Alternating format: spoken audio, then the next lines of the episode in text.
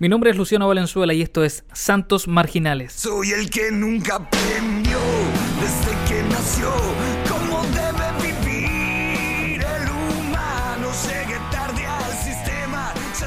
Comienzan a sonar los acordes de la renga y tú sabes que comienza aquí a sonar tu podcast regalón, el número uno entre los cristianos, aquel que es capaz de bajar al mismo infierno y traerte esperanza para que puedas sobrevivir esta semana, el único que suena en las radios cristianas, seculares, mundanas y marcianas, el podcast número uno que lo escuchan locutores de radio, que lo escuchan los luchadores, que lo escuchan los hip hoperos, lo escuchan los que le gusta la cumbia, lo que le gusta el rock, lo que le gusta la salsa. Oye, el pero podcast ¿qué onda? ¿Qué onda? Cálmate, cálmate, cálmate. No lo vimos venir eso. Sorry, sorry, sorry. Para sorry. un poco, nene. ¿Está esperando el pase? ¿Qué onda? No, no, loco, que estoy muy hiperventilado porque se viene el tremendo programa de Santos Marginales. ¿Qué clase de misionero es este? Sí, le, sí, le met- sí. le metió doble tempo. Sí. Sí, sí, sí. Cacha.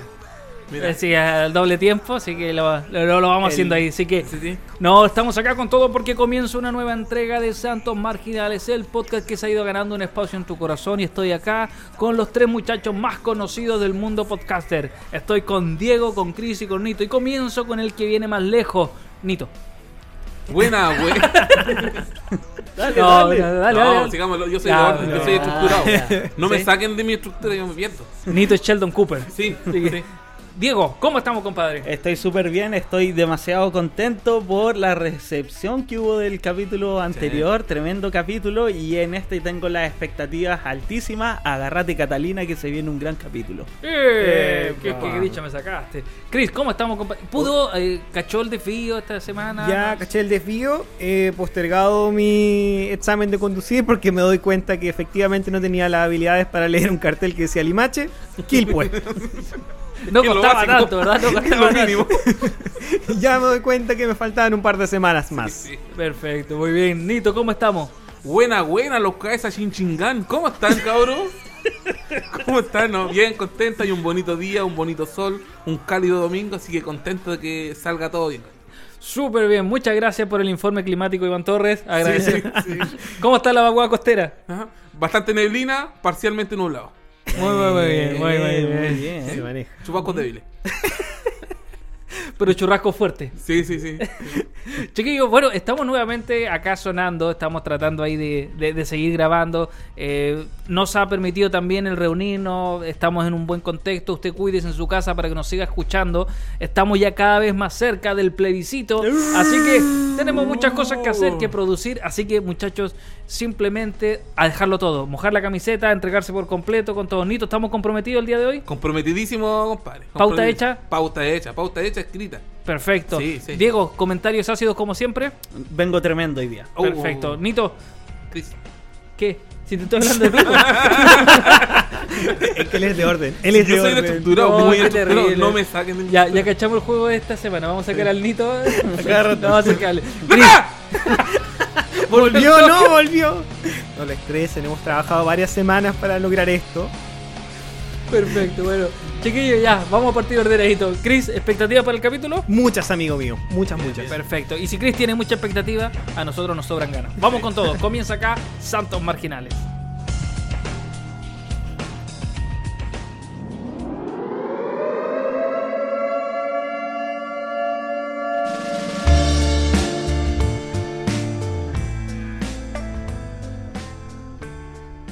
Sin lugar a dudas, encontrar la iglesia adecuada para las expectativas espirituales que tú tienes es clave.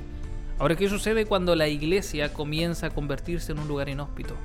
Cuando sientes que no puedes expresar tus opiniones con libertad. Cuando sientes que el pastor tiene una mirada equivocada de ti. Y poco a poco se comienza a convertir esto en una iglesia tóxica o en una pastoral tóxica. Conversamos el día de hoy, los santos marginales, sobre la toxicidad que existe ac- actualmente en las iglesias cristianas. Diego, Wow, temazo. Temazo este. Y, y creo que va a responder a las expectativas que, que dimos al principio de cuando estuvimos saludando a nuestra gente. Personalmente yo, muchachos, me considero un defensor de la iglesia. Eh, a veces como que dentro de nosotros cuatro, a veces bardeamos, bardeamos la iglesia, que le, y le encontramos hasta problemas que no estaban evidenciados, pero Pero yo personalmente, y creo que también nosotros cuatro nos consideramos defensores de la iglesia, de esta comunidad de vulnerables, como me gusta también llamarla últimamente, de este lugar para crecer, para amar, para realizarse también como persona.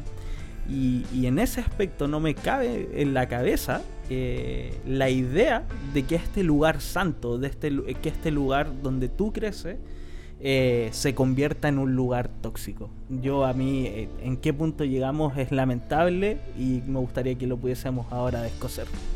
Wow. Cuando hablamos de pastorales tóxicas, relaciones tóxicas, ministerios tóxicos, hablamos de estas relaciones interpersonales que transgreden nuestros límites personales.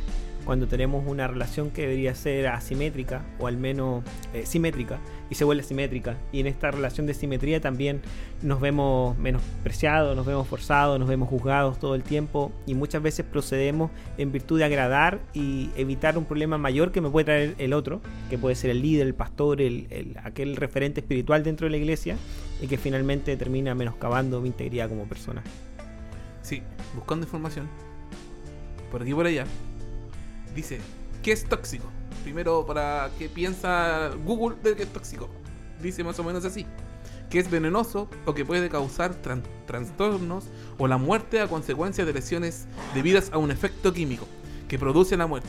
Y hago un símil con un capítulo del Chavo cuando Don Ramón le dice a los niños que se alejen de cuando vean un signo de veneno o de calavera que indica la muerte. Acá lo mismo hago que la iglesia puede ser tóxica cuando restringe tus libertades básicas. ¿Cachai? Entonces ahí el ambiente se, se va transformando tóxico porque tú llegas con una expectativa en iglesia y te vas con otra. ¿Cachai? Cuando veis que, que te van diciendo cómo vestirte y no en el sentido del respeto a un culto, porque uno obviamente se ordena.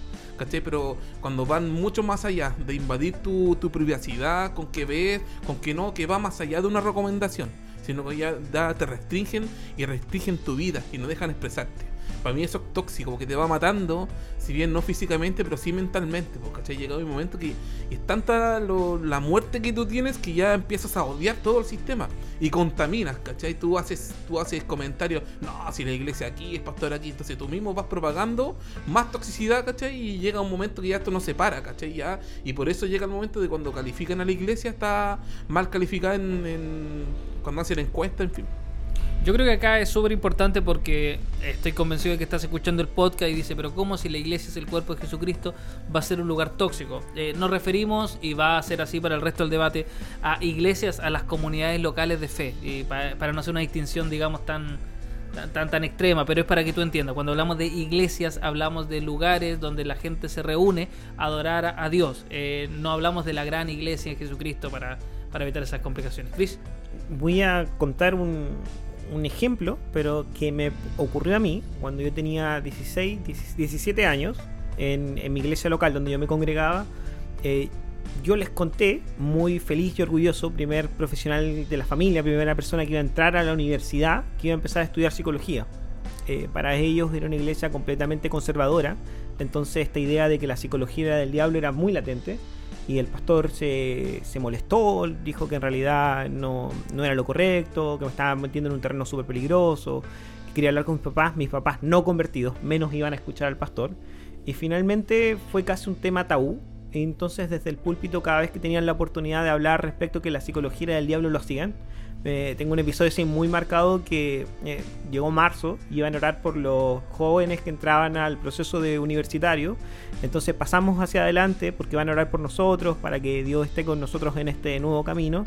Y claro, orar- oraron por la ingeniería, oraron por el trabajador social y de pronto cuando llegan a mí es como, Señor, a pesar de que Él va a estar con el enemigo, a pesar que Él va a estar día a día eh, bailando con el enemigo, eh, cúbrelo y por favor ten piedad de su alma.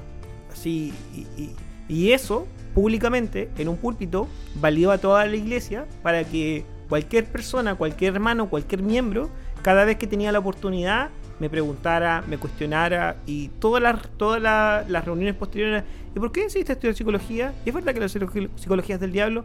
Y una tras otra, tras otras, años tras años, tras Qué años. Y, fue, fue. O sea, sí, es el, el ejemplo más cercano que tengo de, de una pastoral tóxica.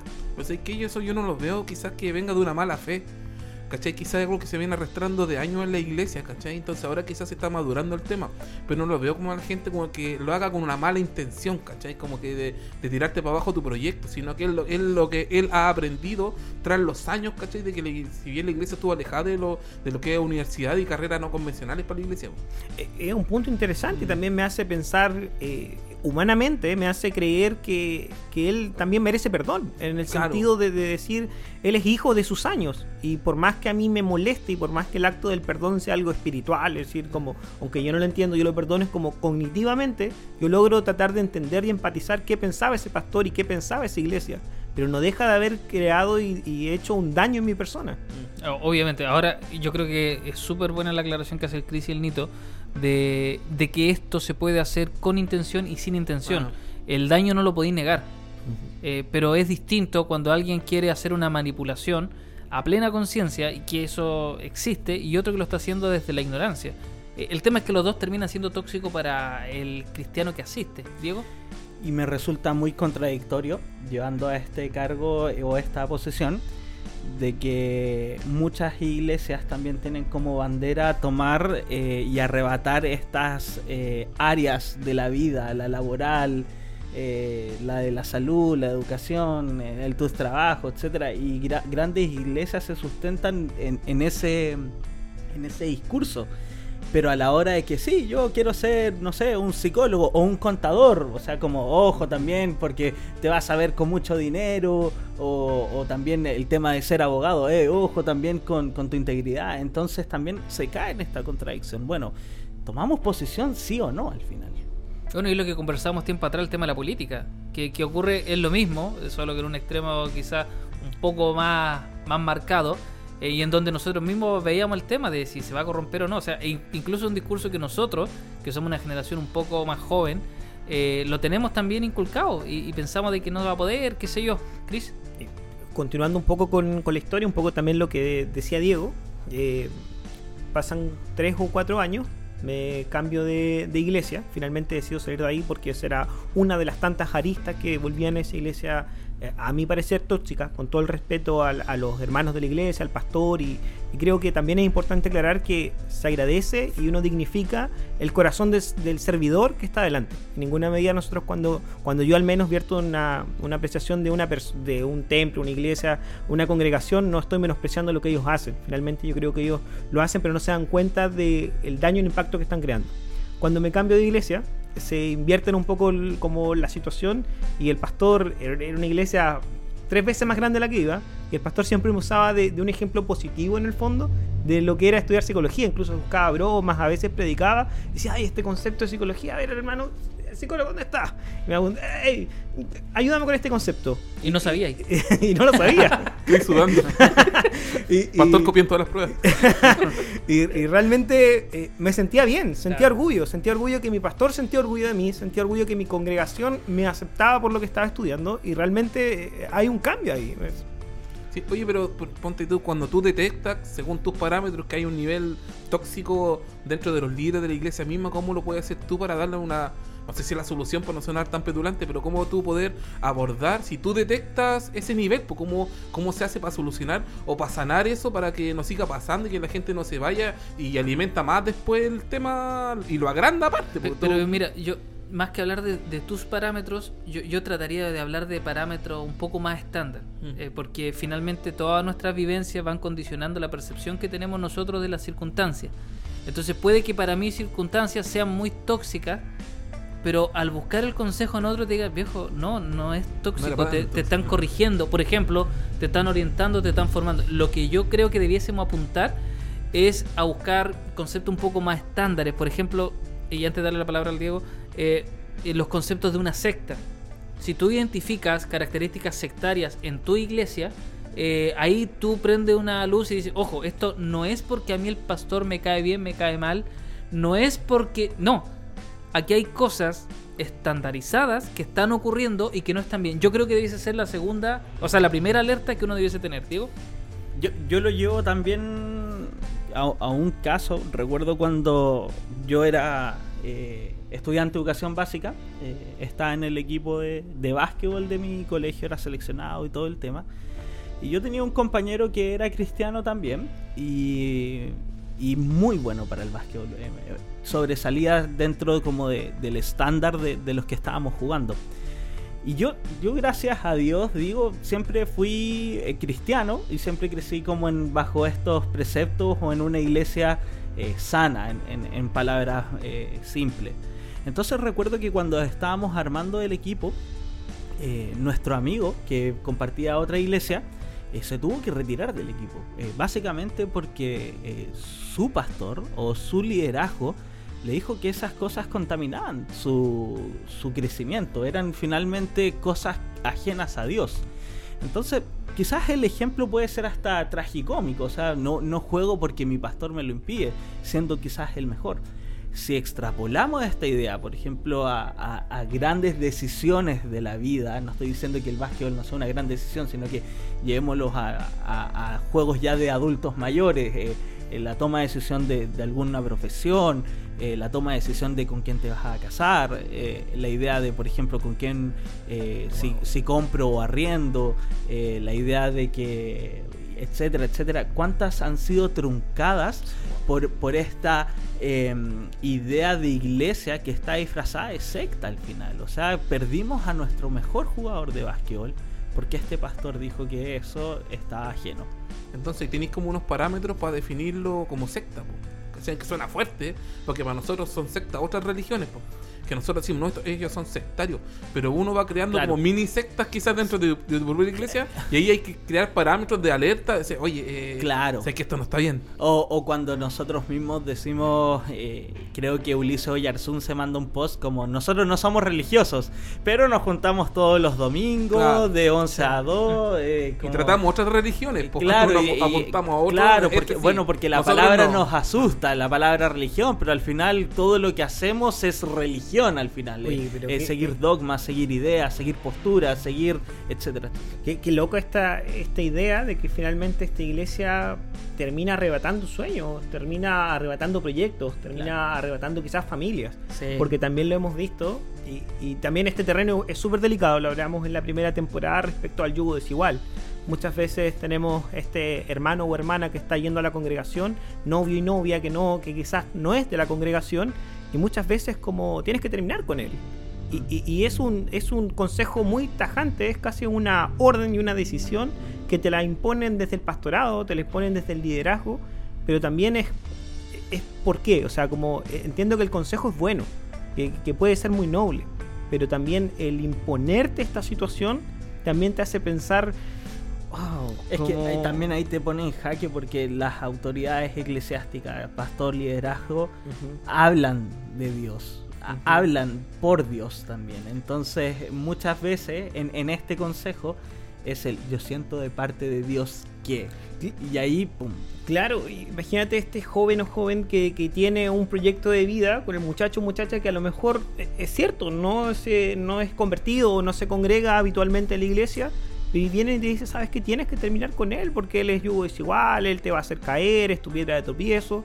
Y finalmente, ¿qué? ¿Terminó destruyendo un proyecto de familia? ¿O en el mismo sentido? Como con qué autoridad yo puedo decir que él, Dios no lo va a tocar, que él no se va a convertir? Eh, Finalmente es sumamente tóxico el consejo, porque hacemos que, que Juan finalmente eh, no, ya Dios se terminó. El proyecto de Dios terminó contigo, contigo, contigo, pero para él ya no alcanzó.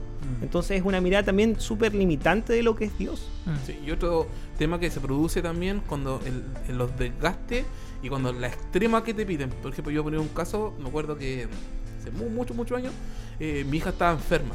Mi hija estaba muy guagua, muy bebé. Y era un domingo, ¿cachai? Y yo digo, ¿sabes que yo no puedo ir al culto porque quiero acompañar a mi señora? ¿Cachai? Y, Pero ¿dónde está tu compromiso con Dios? Y yo, ¿sabes qué? Me sentí tan mal, loco. Pero tan mal por dentro que después. No, no me dieron ganas de nada, loco. Así como me tiraron con mi compromiso siempre, que siempre estuve ahí. Pero un día que quise acompañar a mi señora para estar, mi hija estaba con fiebre, ¿cachai? Que poner paño, los niños se vomitan, ¿cachai? Uno, bueno, los papás, ¿cachai? Cuando los niños están enfermos con fiebre se vomitan entero, ¿cachai? Con- y yo dije, no sé, quiero acompañar a mi señora en este proceso porque está, mi hija está muy enferma, ¿cachai? Me dije, no, pero ¿dónde está tu compromiso? Y eso para mí fue algo. Quizá nos hizo de mala forma, ¿cachai? Pues yo lo encontré tóxico. Es que finalmente eso, son las relaciones la que se va volviendo tóxica, insistimos, con o sin intención.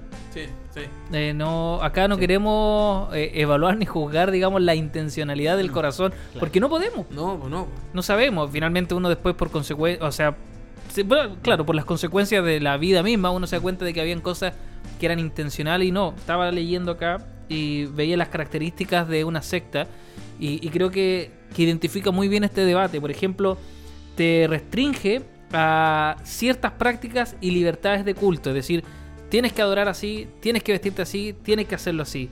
Eh, te impide la libertad de expresión. Tú no puedes opinar esto, no puedes hablar de aquello. Eh, hay una explotación económica de los miembros, ya sea por largas horas de trabajo o por eh, abuso en salario o incluso sexual de niños y adolescentes. O sea, coloca en la misma categoría del abuso económico, al abuso sexual eh, y al abuso de tiempo. Eh, bueno, hay fraudes y evasiones. Eh, hay un culto al líder del grupo. Wow. Hay uso de violencia en un afán de defensa paranoica o abierta intolerancia hacia otros grupos. O sea, no puedes relacionarte con otro grupo, con otra iglesia, otras congregaciones. Qué loco. Hay conflictos familiares. eh, eh, claro, porque finalmente terminan sacando a un miembro del grupo para hacerlo parte de la comunidad y lo alejan de su familia de base. Eh, y hay imposibilidad de que en las sectas de que los niños puedan acceder a educación, atención médica o visita de un miembro familiar ajeno a la comunidad de fe que practican. Estas son características sectarias y, y- me ha tocado conocer casos muy similares a estas prácticas al impedir de que celebren ciertas festividades, de que no vayan a cumpleaños, de que no vayan a matrimonios. Eh, yo creo que da para darle una vueltita, eh, para poder analizar bajo parámetros objetivos eh, mi iglesia qué tantas características sectarias puede tener. Y yo pienso que en el correcto funcionamiento, si identificas tú que la iglesia no está funcionando como corresponde, notifícalo a tu pastor, notifícalo a tu líder. Eh, y si no quiere hacer caso, yo creo que ahí tú tienes que buscar el consejo de otras personas que te puedan orientar guiar en el proceso. No estoy diciendo renuncia a la iglesia, ándate en contra y fúnela por redes sociales. Estoy diciendo que aprende a buscar ayuda en los momentos de dificultad. Y puede que si la iglesia te está, se está convirtiendo en un espacio tóxico, sea un buen momento para buscar ayuda en otro lugar. Esto fue Iglesias Tóxicas en Santos Marginales. El mundo está en peligro. Gaia, el espíritu de la Tierra, no puede soportar por más tiempo la terrible destrucción que azota al planeta. Entregó cinco anillos mágicos a cinco jóvenes especiales. Juan, de África, con el poder de la Tierra. De Norteamérica, Wheeler, con el poder del fuego.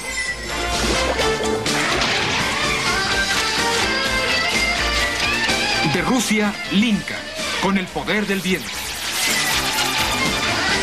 De Asia, Gi, con el poder del agua.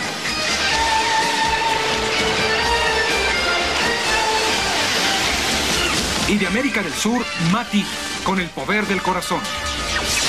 Cuando los cinco poderes se combinan, hacen aparecer al campeón de la Tierra, el Capitán Planeta. ¡Vamos, planeta! El poder es suyo. El Capitán Planeta y los planetarios. Se quema el Amazonas, se derriten los polos. No llueve cuando debiese llover y tenemos inundaciones cuando debiese haber sequía. El calentamiento global, un término ajeno a nuestra jerga cristiana, comienza a tomar posicionamiento, pero ¿es el tema medioambiental un tema ausente en nuestros púlpitos?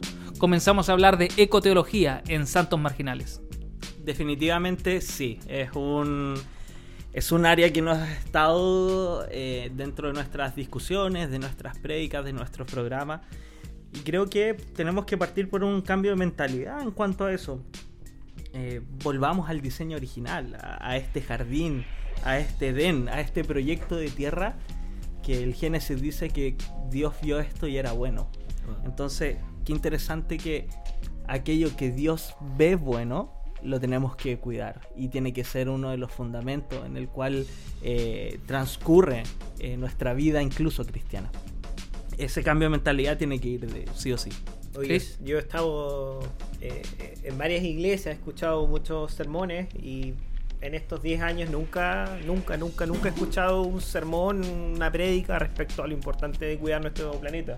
Y finalmente está en el diseño original, eh, como de lógica, pero no, no está ahí. Ta- ta- También me ocurre la otra mirada, el decir como muchas veces nos sentamos acá a decir de qué se tiene que hacer cargo la iglesia, no se hace cargo de temas es un tema súper importante, pero no se hace cargo de, cosas más mínimas. Pero en el mismo sentido, ¿tenemos que llevarlo todo a la iglesia? Qui- Quizás no, pero sí es importante ir generando, ser motores de conciencia social para ser mejores ciudadanos. No estamos diciendo que de, de la iglesia van a ser esta ONG, Greenpeace, eclesial, donde van a defender y van a salvar el mundo, pero sí puede eh, ser un motor de crear mejores ciudadanos. Nito. Sí, yo creo que la iglesia, si bien sí ha tratado como por fuera de hacer cosas, por ejemplo, buscando información. En el, año- en el año 2016 hubo un seminario internacional de ciencia y religiones por el medio ambiente, donde se sentaron algunos fundamentos y algunas bases.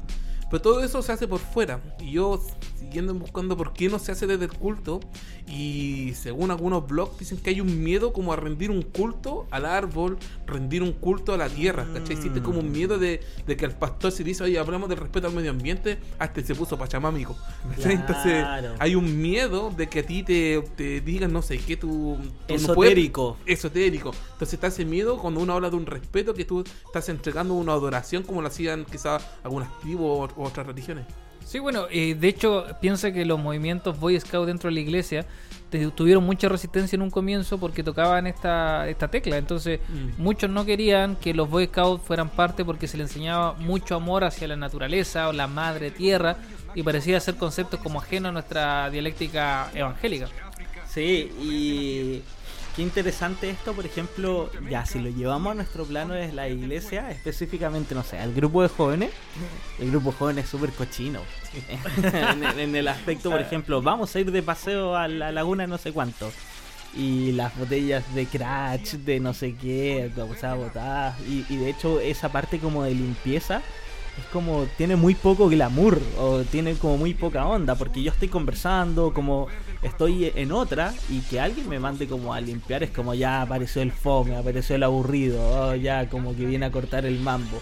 Entonces, como ojo también con, con- nuestros grupos de jóvenes y también con nuestras iglesias en, en- en los paseos, en, en salir a algún trekking. Ahora, entender que la, la- la presión tampoco es tan distinta a la que tienen los jóvenes en otras aristas u otras luchas. Entendemos de que nuestra cultura no está instalada en una cultura de reciclaje, una cultura de no botar basura al suelo. Eh, sin ir más lejos, podemos asomarnos acá a la calle y vamos a encontrar colillas de cigarro, bolsas, eh, papeles en el suelo, botellas. Eh, es la misma lucha que tienen en, en otro Sí. sentido. Sí, no quise estigmatizar igual a, a los grupos de jóvenes, disculpen si eso no así. Eh, fúnenlo. Dale, Pero, pero por ejemplo, las imágenes después de la Virgen de los Vázquez wow. es así, Sí, un sí. carnaval de botellas plásticas y cuestiones blancas. Pero no importa, porque es la Virgen. tú. Claro. Si fuera el templo, ahí Eh, es importante. eh, que- claro, o sea, ¿cuál es la diferencia al final? O sea, como estamos cuidando Sí, algo sí. hecho por el hombre, que es el templo, pero finalmente esto que nos rodea, como canta nuestro amigo Jesús Adrián Romero, ha sido para llamar la atención. Sí. Oye, hablando un poco de las iniciativas que ha tenido sí la iglesia, estuve buscando también en internet y encontré algunas iniciativas de la Red Ambiental Evangélica de Estados Unidos y la revista Cuidado por la Creación, que también es americana, los cuales hasta el día de hoy eh, están en pro de respaldar leyes que van en virtud de reducir el impacto que está teniendo el cambio climático en el ambiente. Y hay una, hay una iniciativa que la encontré muy buena que es como ¿Qué conduciría Jesús? Y es una revista. Es como, claro, muchas veces nosotros nos criamos con el, bueno, ¿qué haría Jesús frente a este dilema? Pero el condu- conduciría a Jesús nos hace crear conciencia también de cómo las emisiones que producen los automóviles están afectando a nuestro planeta. Ellos tienen ediciones que son semanales, mensuales, tú puedes donar y te van a llegar la revista a tu casa, así que está bastante bueno esa iniciativa. Bueno, nosotros que, bueno, que creemos que, que la tierra la, la formó Dios, ¿cachai? Y esta es la creación de Dios, donde está el respeto hacia lo que es- Él creó. Claro. Entonces, primero decimos basarnos en eso, o sea, pasa el respeto a lo que Él nos entregó quizás para administrar, ¿qué hemos hecho con eso? Y que estamos matando. O sea, Estamos como, matando. o sea, no sé si han visto ese que se llama eh, cuánto es lo que nosotros podemos contaminar en el año y que generalmente como en junio ya cumplimos la cuota. Existe como un margen de contaminación anual eh, proyectada. Dice ya, este año para poder, para que la Tierra pueda seguir funcionando, debiésemos contaminar X. Y nosotros, marzo, abril, ya estamos a punto de llegar a X, junio, ya completamos esto. O sea, los recursos. po. Los recursos que tenemos disponibles como ser humano son súper acotados. O sea, nuestra se acabó la cuenta corriente, pasamos lo que te presta el banco sobre giro y ahora estamos sobre sobre girados con lo que pretendemos vivir. Sí, Sí. hay un como un parámetro y eh, aparece cada tanto esa noticia anualmente como ya la Tierra utilizó todos los Sí, recursos disponibles para eso es heavy.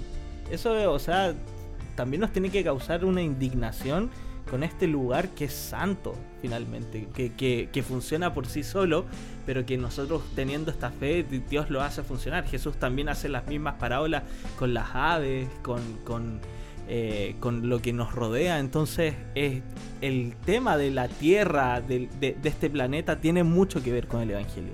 O sea, totalmente, todo el rato. La, a ver, la tierra es la heredad que finalmente que recibimos nosotros y en algún momento vamos a tener que dar cuenta de qué hicimos con esto. Yo, yo me pongo en el caso de, de que cuando tus papás eres chico y te dejaban por primera vez solo en la casa y te decían, ya, mira, yo voy a volver en un par de horas, así que, que no hagas ninguna tontera.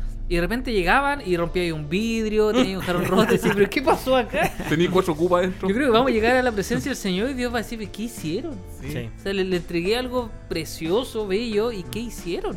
Yo creo que también descansamos mucho, llevándolo como al aspecto ecológico, de esta idea del cielo nuevo y la tierra nueva también. Entonces por ahí entendemos, ah, esto es lo que está pasando y, y tú no te haces eh, partícipe, sino que como mero observador dices, bueno, va a venir algo mejor, pero esto ya está instalado el discurso que va eh, en caída libre. Enentonces, Ah, pero como pero que tenemos que aplicar el fiel en lo poco. También, ¿Cachai? O sea, o sea, queremos que Dios nos dé así una tierra 2.0. Sí, ¿Para qué? Mira lo que hiciste con esta. Exacto. Quédate sí, con esta, loco. sí. Ya, ya le echaste a perder.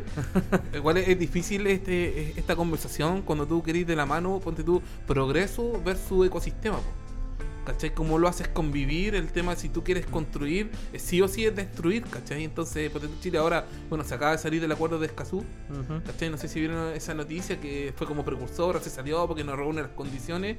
Y claro, ahora mismo porque te sentan las bases cómo cuidar tu medio ambiente, pero no, quizás no conversan con el progreso, ¿cachai? Con una minera, cómo lo hace una minera, cómo lo hace una hidroeléctrica, ¿cachai? Entonces tú dices, no, vámonos en contra, ya, pero ¿cómo generamos luz con, con eólica? Ya, pero tampoco da abasto con lo que se necesita como país. Entonces, ¿cómo conversa la naturaleza con el progreso? Si para nosotros como iglesia, imagínate algo macro. O sea, me encantaría que pudiésemos lanzar, tú, una iglesia autosustentable con paneles solares.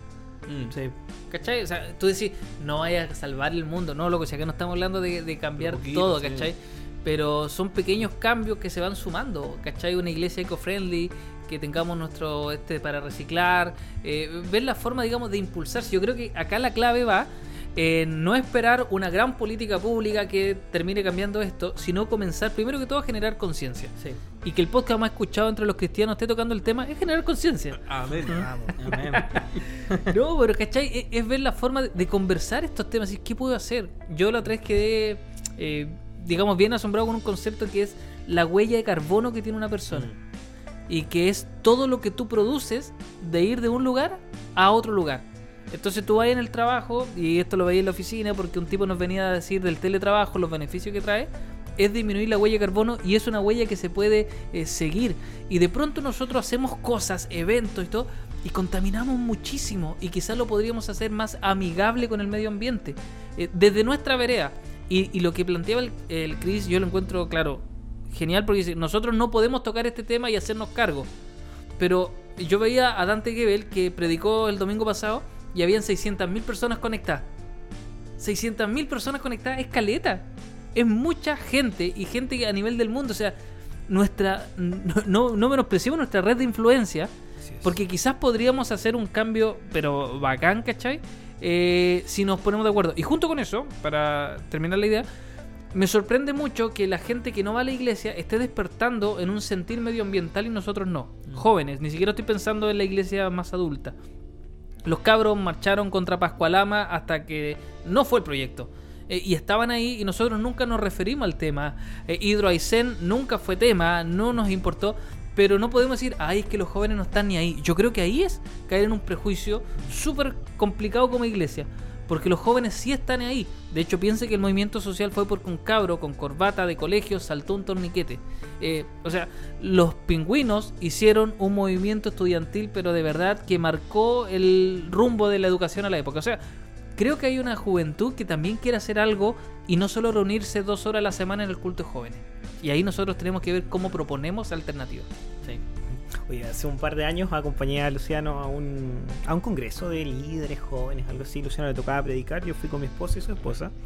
Y estaba el presidente de Sociedades Bíblicas Chile y hizo un sorteo adelante en el púlpito y salí yo, gané. Eh. Bien, pasé adelante y me gané una ecobiblia.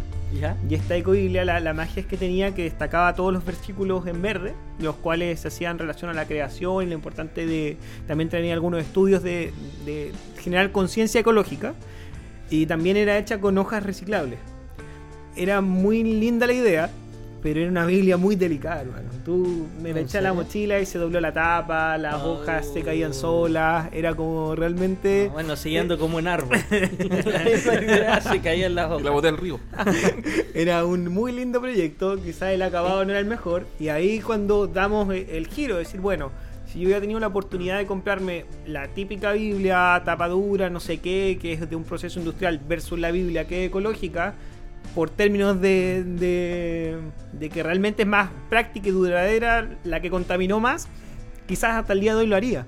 También es importante cómo estos productos ecológicos los miramos más bien con conciencia que de su utilidad. No es mucho más útil lo desechable, por eso lo ocupamos, pero si tenemos conciencia social y sabemos que va a contaminar, lo dejamos de hacer. Buenísimo. Yo quiero terminar con, con una idea de que eh, nuestro país es hermoso. Eh, sus bosques, sus desiertos. Es muy loco. Una vez yo escuché a un historiador que dice que cada ciudad tiene una particularidad con la naturaleza. Eh, sea un gran desierto, un gran cerro, un bosque, un humedal. Entonces tenemos que hacernos cargo también como ciudadanos de ese gran tesoro que tenemos como, eh, como regalo natural. Entonces la invitación también es esa, o sea, ser defensor incluso de, de esas cosas que son del bien común, que son de todos. Y ahí hay una honra al Señor tremenda. En Villa Alemana hay un, un tranque donde la gente va a veces con los niños y todo y siempre está lleno de basura. Y pre, pre 18 sacaron 3.000 kilos de basura de ese tranque. Terminó el 18 y sacaron 8.000 kilos de basura del mismo tranque. Los mismos voluntarios. Entonces decía como se lo entregamos limpio, les colocamos carteles, que pase un lindo 18, mantengan limpio, colocamos basureros y aún así sacaron el triple de lo que sacaron en la primera jornada antes del 18. Y, y perdón, y ahí es, la gente piensa, uno de los eh, problemas es como, bueno, si total están estos cabros que vienen a limpiar. ¿no? Claro. ¿Cachai? No, está. Yo igual los quiero invitar a lo mínimo que podemos hacer como ser humano. Hay cosas mínimas que podemos hacer. Por ejemplo, nosotros igual como familia subimos cerro La Huinca y vamos con nuestras bolsas recogiendo basura, ¿cachai? Y mi hija le, le- le tenemos inyectado ese concepto, ¿cachai? Entonces, a invitarlo a hacer lo mínimo. Lo mínimo, quizás no hay, hay temas medioambientales gigantes, ¿cachai? Pero hay cosas mínimas que sí podemos hacer. Los grandes cambios sociales comienzan con pequeñas acciones individuales y estoy seguro de que lo que puede hacer cada marginal que está escuchando este podcast puede ayudar a que el mundo sea un mejor espacio tanto para ti como para los que vienen más abajo.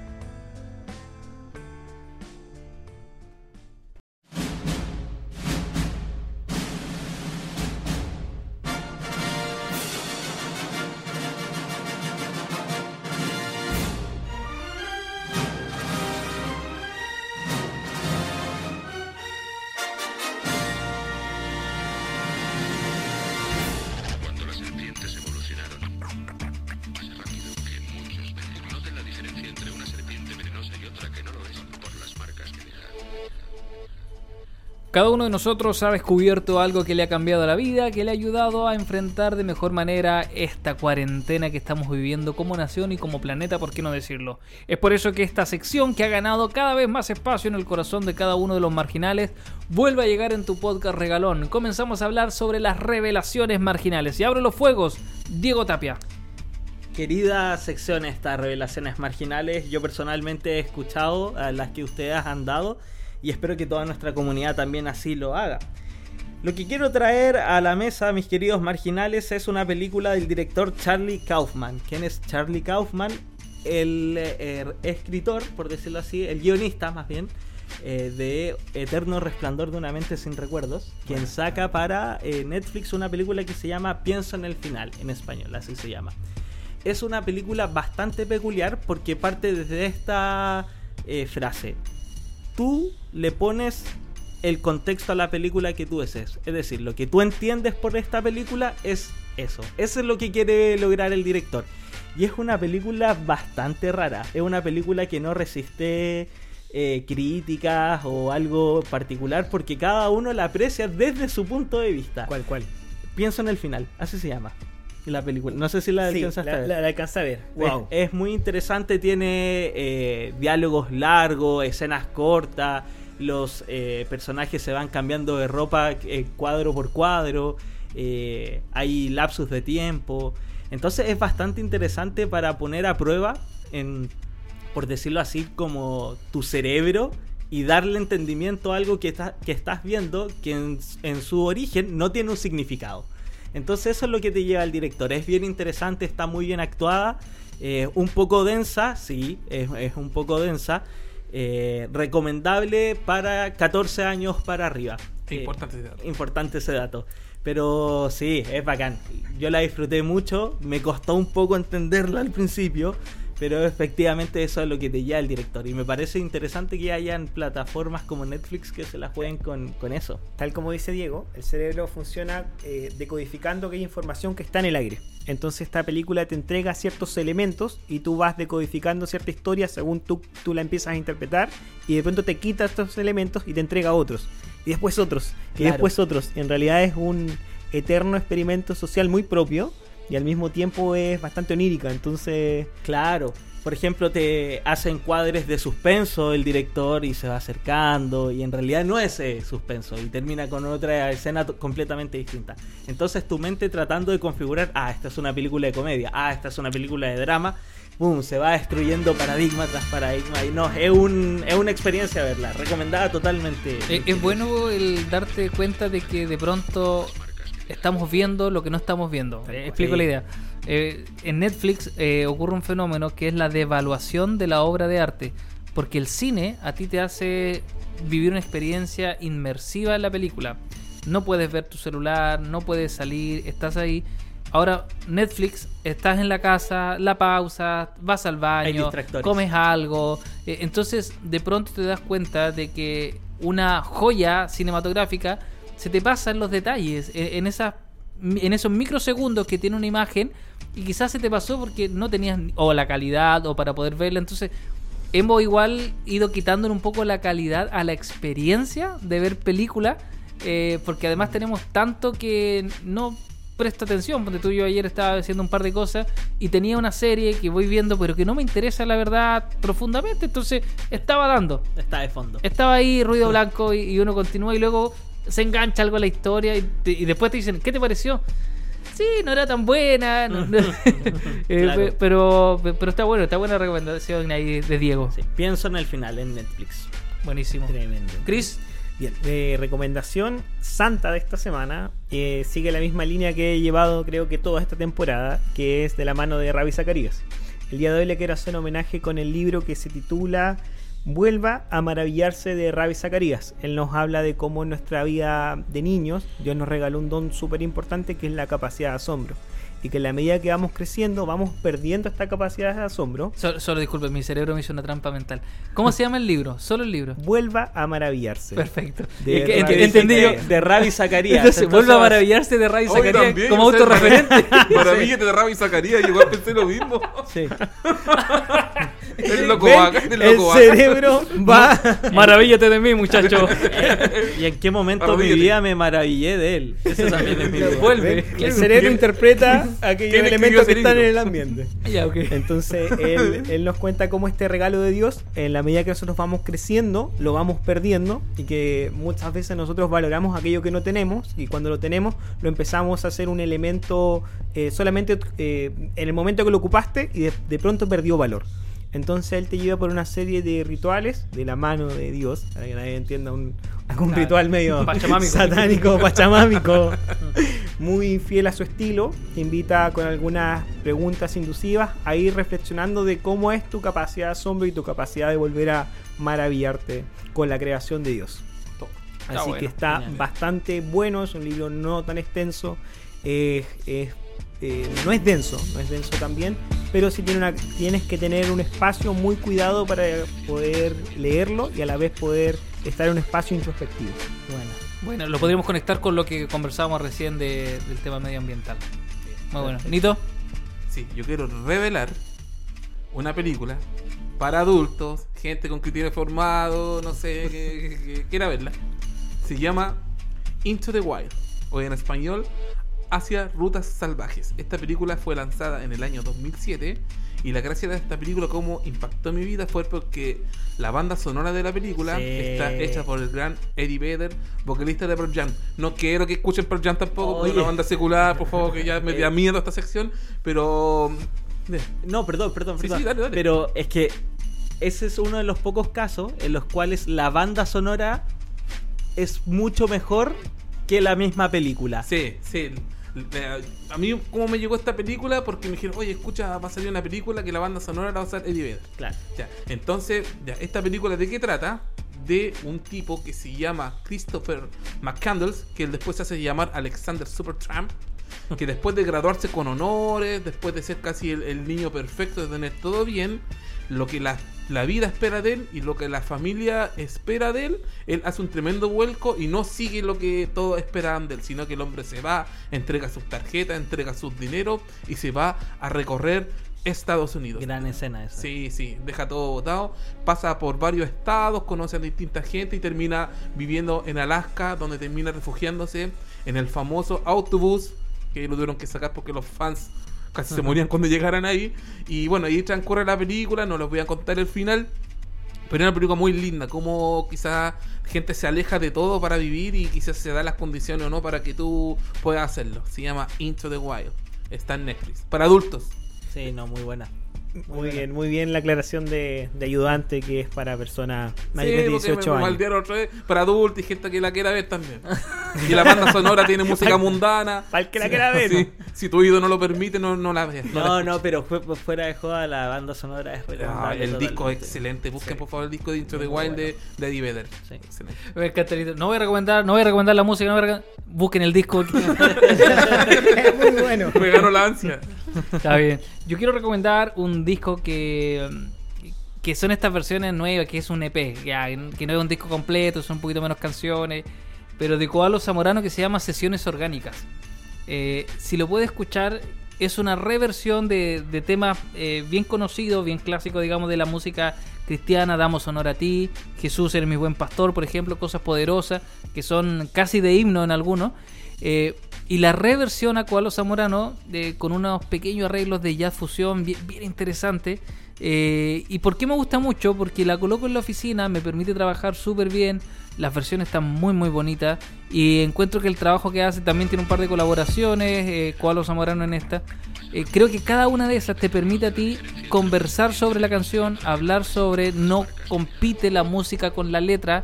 Eh, y como son himnos, además, en cada letra también te encuentras con un poquitito de teología bien profunda. Así que quiero ahí, no, no es un disco nuevo, tiene ya un par de añitos, pero, pero vale la pena ponerle oreja ahí a Koalo Zamorano en, en, en este EP, en estas nuevas versiones musicales que, que se sacan. Pero, pero que de verdad ahí el- las sesiones orgánicas, incluso es muy amigable porque están todas en YouTube, que uno las puede colocar y, y están escuchando. Además hay un trabajo audiovisual bien minimalista, bien bien piolita de cómo grabó estas canciones y está, está bien bonito ahí ponerle también un poquito de atención, creo que, que vale la pena ponerle oreja ahí a sesiones orgánicas de Koalo Zamorano. Gran, gran persona, Koalo Zamorano. Yo lo pude conocer Sí, personalmente. Sí, no, es muy buen chat, es muy sencillo. El, el tipo, al live que lo invitan, el tipo va, se da cero color. eh, y, Sí. y debe ser una de las mejores voces latinas, eh, solamente por rango vocal, por capacidad vocal que tiene, más allá del alcance que pueda tener su- sus ventas. eh, tiene muy, muy buena voz Koalo Zamorano. Pe- pregunta de eclesiástica, ¿él sigue en Lakewood o no? Eh, no, no, no, ya no está en Lakewood. Él está apoyando la iglesia donde está Marcos Witt. ¿Sí? Ah, Sí. y en Lakewood está Danilo Montero. Danilo Montero. ¿Qué de Starlinado Y- Marino? Y, y Job González. ¿Y Job González? Sí. No, no lo conozco a él. Job González tiene, tiene una canción muy muy buena que, eh, que plantea de cómo desde el dolor se encuentra con Dios. Yo la había escuchado, eh, se llama Estar contigo. Eh, porque el coro es, es- es muy optimista, hay una mini revelación. Eh, el coro es muy optimista y todo, y yo dije ya, la típica canción de adoración, pero el compadre comienza declarando, me has quebrantado una y otra vez, me siento olvidado, como si no me ves. ¿Cachai que en la adoración no tenemos espacio para la fragilidad hoy por hoy? Que no tenemos ese espacio de vulnerabilidad que muy propia de los escritos eh, de Job, por ejemplo, de Ezequiel en algún minuto, de Claro. Jeremías, en donde en medio del dolor, ahí está. Y Job González estaba dirigiendo en Lakewood. ¿No? Lo- vale la pena entonces escucharlo. A mí me gusta Sí, estar sí, marino. Porque tú tenías miedo de quedarte. Sí, mi mamá me ponía esa canción cuando me portaba mal. Segunda patita acá, Vamos. volvemos a tirar los naipes. Sacó el as mayor, Diego. Vamos, yo también me quiero ir con la onda de la música. Eh, me considero una, una persona bastante melómana. ¿Sí? ¿Esa- ¿Así es la- el concepto? Me Bueno, me gusta mucho la música y particularmente me, me banco mucho Coldplay. Eh, la banda británica que en mi opinión personal los primeros tres discos que, que sacan son muy buenos. Pasa esta idea del fenómeno de que se comercializan, empiezan a hacer giras mundiales y por ahí hacen eh, temas un poco más pop, eh, con los discos de llenos de colores, eh, con un tema como un poco más tecno, qué sé yo. Pero el último disco de Coldplay vale la pena escucharlo porque, porque vuelven a las bases y tiene una carga un poco espiritual, diría yo. Eh, el disco se llama Everyday Life, como algo así como eh, la, vida, la vida todos los días. Es un disco que Coldplay se hace cargo no tan solo como de volver a los orígenes de los primeros tres discos que insisto, personalmente son los que más me gustan, sino que también eh, tira frases o tira canciones que hablan acerca de temas, por ejemplo, la guerra, eh, el dolor, el sufrimiento, el, valor de la amistad. Eh, y de hecho, mira, una de las frases de justamente la canción que tiene el título de, de- de este disco dice, todo el mundo llora, todo el mundo duele, todos dicen qué tipo de mentiras y todos caen y todo el sueño eh, y todo el mundo sueña y duda. Y tengo que seguir bailando cuando estas luces se apaguen. Es decir, es una formación de esta. Es un disco bien conceptual.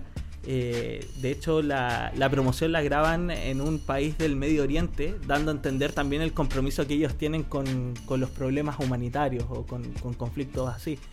Eh, vuelven a las bases, se alejan totalmente de este pop. O sea, si tú estás acostumbrado a escuchar Paradise o Charlie Brown o- Con Lucas 2 me compré un ron y no tenía hielo. Muy buen tema. Vu- vuelven a Raras tocatas pencas. Sí, sí, sí. Vuelven a sus orígenes totalmente recomendables. eh, busquen las letras y insisto, se van a encontrar más de una sorpresa porque es un disco que apela también a lo espiritual. Canción favorita del disco Champion of the World, y canción favorita de Coldplay. Eh, Shiver, del primer disco, Parachutes. Bien, la vamos a Sí, escuchar. sí. Sí. Esa es mi recomendación, Toma. muchachos. el Gracias, disco. gracias. Chris. Bien, mi recomendación marginal ahora de esta Uh. semana, revelación marginal, creo que una serie que en algún momento comenté en alguno de estos live medios under que hicimos durante los primeros días de pandemia. Peppa Pig. Que ahora pasaron a, pasaron a la, an- la, la- Apócrifos de culto. Sí, de culto. Pasaron a estar junto el capítulo 1. Hoy tenemos que hablar del capítulo 1. Oye, ¿qué pregunta? ¿Por qué preguntan tanto?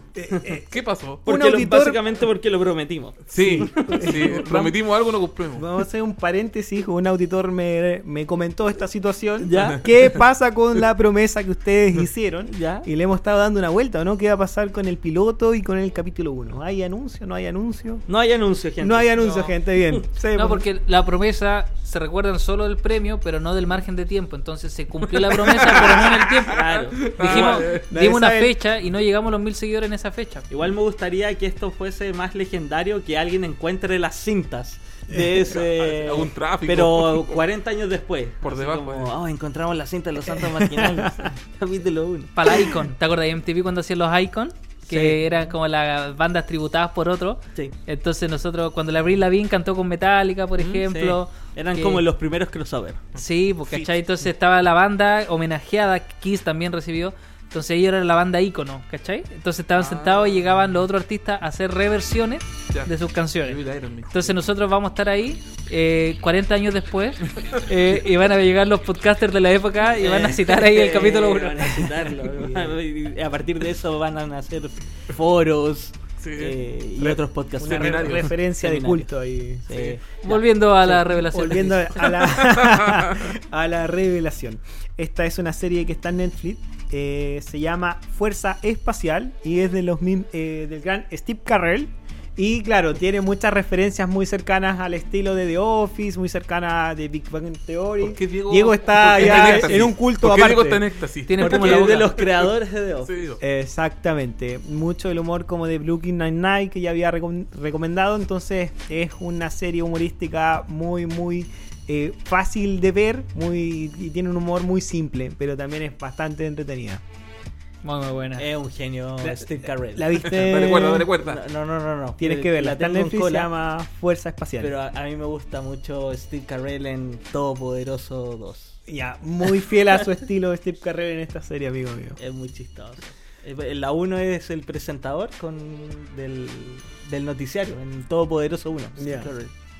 No sé si lo recuerdas o viste alguna vez esa película. Sí, sí, vi las dos. Ah, ya. La primera, Steve Carell es este periodista que. Con un papel menor. Sí, con un papel menor, pero hace una parte que es también de culto, cuando eh, se supone que Dios, Jim, le hace como los gestos, las muecas y Jim... Ah, ¿verdad que como Sí. que competían, o no? y sí, y ya Steve. Carell hace el papelón en público. Está muy buena esa, esa parte. Muy, muy buena, muy buena. Bien, esa es la que le dejo esta semana. Muy bueno. Nito, Ah, ya, mira, yo quiero revelar la siguiente es miniserie que se encuentra en, en la está la emitió Chilevisión, se puede ver por YouTube o por la misma página de Chilevisión. Infieles. Se- no, que se llama fúnenlo, que se llama Héroes Invisibles.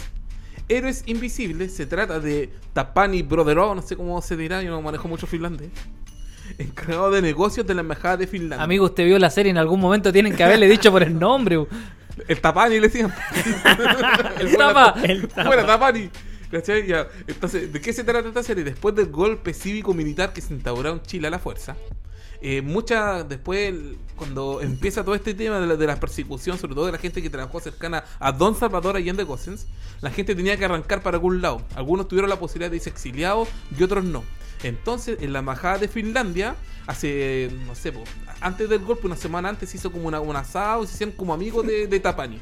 Muchas, muchos personeros y que trabajaron con, con Allende. Entonces, lo que pasa, empieza el golpe y estos locos necesitan refugio. Van a distintos refugios y nadie les quería dar asilo. Y eh, como parte de todo, porque empiezan a pasarse por la, a la mala. Saltan el muro y se quedan en la casa del loco viviendo. ¿Cachai? Llegaron muchos del MIR, llegaron los del GAP, llegaron muchos dirigentes comunistas y él los protegió, pero en sí a la mala, porque no estaba dentro de las políticas de Finlandia darle asilo a los perse- perseguidos políticos de esa forma, pues, de mantenerlos en la embajada. Entonces van, los milicos a, hacerle reda- redadas, ¿cachai? Y no pueden ingresar al lugar y él los sigue manteniendo ahí. Se calcula que Tapani eh, dio refugio a más de 2.500 personas que él les salvó la vida, tanto manteniéndolo ahí como facilitando su salida del país. Así que es muy buena serie, son seis capítulos, fácil de ver, está en YouTube o en la página de Televisión. Muy buena. Oye, en, Ah. eh, hay una secuencia que yo vi que se hizo viral. Es, no sé si es el protagonista porque yo personalmente no la vi. Pero una secuencia hermosa de eh, esta persona entrando al Estadio Nacional del 73 de una toma. Y él ve alrededor y está toda la, la gente que está Sí. detenida y le empiezan a gritar, ¡Hey, soy Roberto Rosa, dile que estoy bien! ¡Hey! Y es una, Ya. es una escena muy Eh, fuerte. bueno, eso fue, fue real. Eh, lo que pasa que él, una había mm, una persona de una, una niña, una mujer finlandesa que estaba casada con un chileno Ya. y al chileno lo detuvieron y se lo llevaron al Estadio Nacional. Y él antes, cuando ya estaban previendo que se venía el, el golpe, él empezó a dar su número a distintos finlandeses que estaban en el Mm. Chile. Y en este caso fue esta, esta niña, ¿cachai? Entonces él le da el número y le dice, mira, cualquier drama me llamáis. Lo toman detenido a él y ella lo llama, dice que a mi, a mi marido lo tomaron detenido. Y el loco fue, pudo ingresar y ahí donde ingresa. Ah, Pero no tuvo... me- Esa secuencia es notable. Sí, es muy bonita. Cinematográfica. Bonita escena. Muy sí, buena. sí. Oye, increíble la conexión con Finlandia, un país, digamos, Hmm. que uno poco conocimiento tiene de la cultura, pero pucha que ha sido utilizado para cualquier cifra en Chile. La educación en Finlandia. Sí, sí. Sí, el modelo finlandés El que tanto nos gusta. Sí, sí, sí. Los finlandeses hay- El ultrajado modelo finlandés. hagan una serie de Chile. Sí. Como, Sí, ganamos. Sí, yo tengo una conocida que estuvo en Finlandia y luego un paso por Islandia. Y yo le dije, ya, bro, cuéntanos cómo es. O sea, y, y nos contaba que la cultura de las personas era notable. Porque era una cuestión, digamos, que donde te veían, si necesitabas algo, te daban abrigo si necesitabas, porque decía, ella no iba preparada para el clima. Y los tipos decían, pero ya llévate mi chaqueta, si chaqueta de marca y todo. Decían, ¿estás loco? Si, no, si, si este frío es terrible, toma, llévatelo. Y ya, pero ¿y cuándo te la traigo? Ah, no, no importa, si lo importante es que no pase frío. Era de hospedar gente cuando llegaba la noche, era, oye, ¿cómo te vais con este Buena. clima? Eh, que quizás este país tan lejano vale la pena darle una vueltita por ahí. Sí. Bacán. Así que gracias ahí por la revelación, Nito. Eh, yo quiero terminar con una revelación de una película, eh, debe tener unos 4 o 5 años, pero que cada cierto tiempo la vuelvo a ver porque la, la encuentro muy muy buena, que se llama 100 metros. Eh, basada en la historia de Ramón Arroyo, eh, quien comenzó a tener cuadros de esclerosis múltiple. Un, un periodista, perdón, un eh, relacionador público enfocado en el marketing muy exitoso de España comienza a tener esta enfermedad terrible, degenerativa, y poco a poco él comienza a perder la movilidad de su cuerpo. Y en un momento se encuentra en la oficina, eh, insisto, en el top de su carrera, y de pronto no puede moverse, no puede hacer nada. Lo llevan al doctor, le hacen los exámenes y se da cuenta de que de ahí en adelante su vida nunca más va a ser igual. Con hijos recién nacidos, eh, comienza a tener discusiones con su señora porque dice ahora va a tener que cambiar los pañales a tu esposo, no a tu hijo. Eh, y la película te lleva a ponerte en el caso del actor y decir, chuta, si a mí me pasa esto. Y si en algún momento, porque nadie está libre de una enfermedad tan terrible como esta, todo lo que tú planificaste, lo que soñaste, yo a los 40 años me voy a retirar, decía él, voy a tener una casa en la playa y todo, y se acaba. La señora vuelve a trabajar porque hay que parar la casa.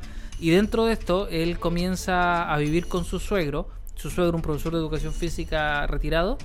Y el, y el suegro, un ermitaño que llega a la casa, eh, porque la, esta, creo que se llaman dramedias, estas que son dramas pero con mucha comedia, le comienza a decir, Ramón, eh, apestas en la casa, eres un estorbo, cuando comienzas a dejar de dar pena y comienzas a hacer algo productivo, y comienza el- él como suegro a entrenarlo. ¿Y por qué la película se llama 100 metros? Porque él tenía el desafío, y para que dimensiones eh, lo que significa esta enfermedad, de diariamente tratar de caminar 100 metros.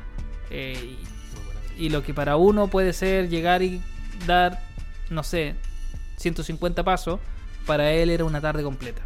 Y comienza a entrenar y en un momento eh, el doctor le dice, súper bien el avance, pero eh, esto es degenerativo.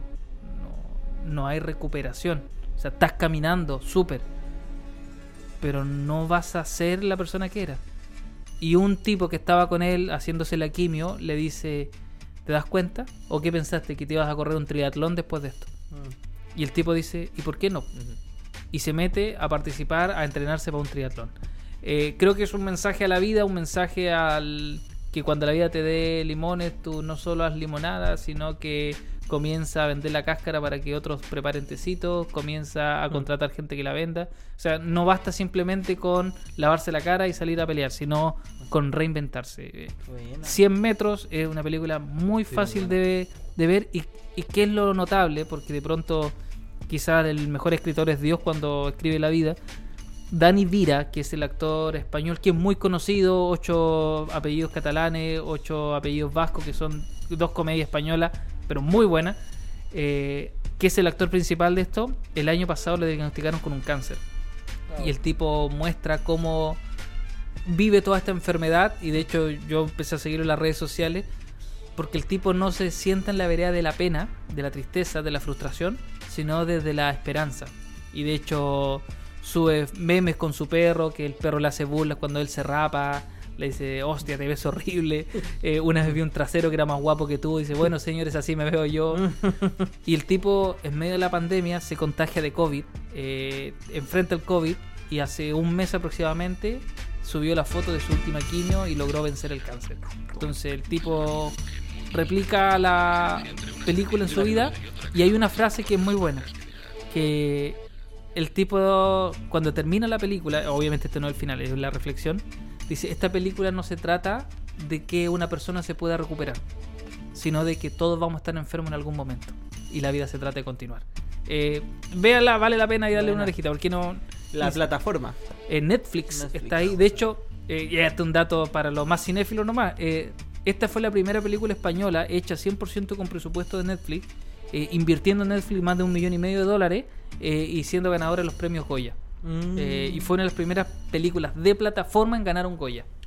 Así que no, vale la pena. Por favor, si le pueden dar ahí, póngale porque a mí en lo personal, como le digo, cada cierto tiempo la coloco y, y me da un poquito de, de ánimo en medio de esto que estamos viviendo. Buenísimo. Yo no la he visto, la voy a. La tengo, muy la buena, anoto en mi muy, lista. muy buena, sí. Sí, ¿Lo has visto, Chris? No. No. Anótala, Sí, va- ya vale la pena ahí. Y la pueden ver relajadito porque no es una película de. Solté el guacho, de hecho. Vamos.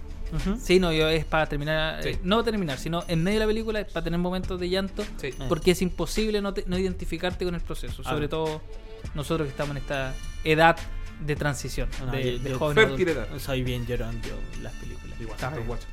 Esto fue Revelaciones Marginales con tu podcast Regalón. Soy el que nunca aprendió desde que nació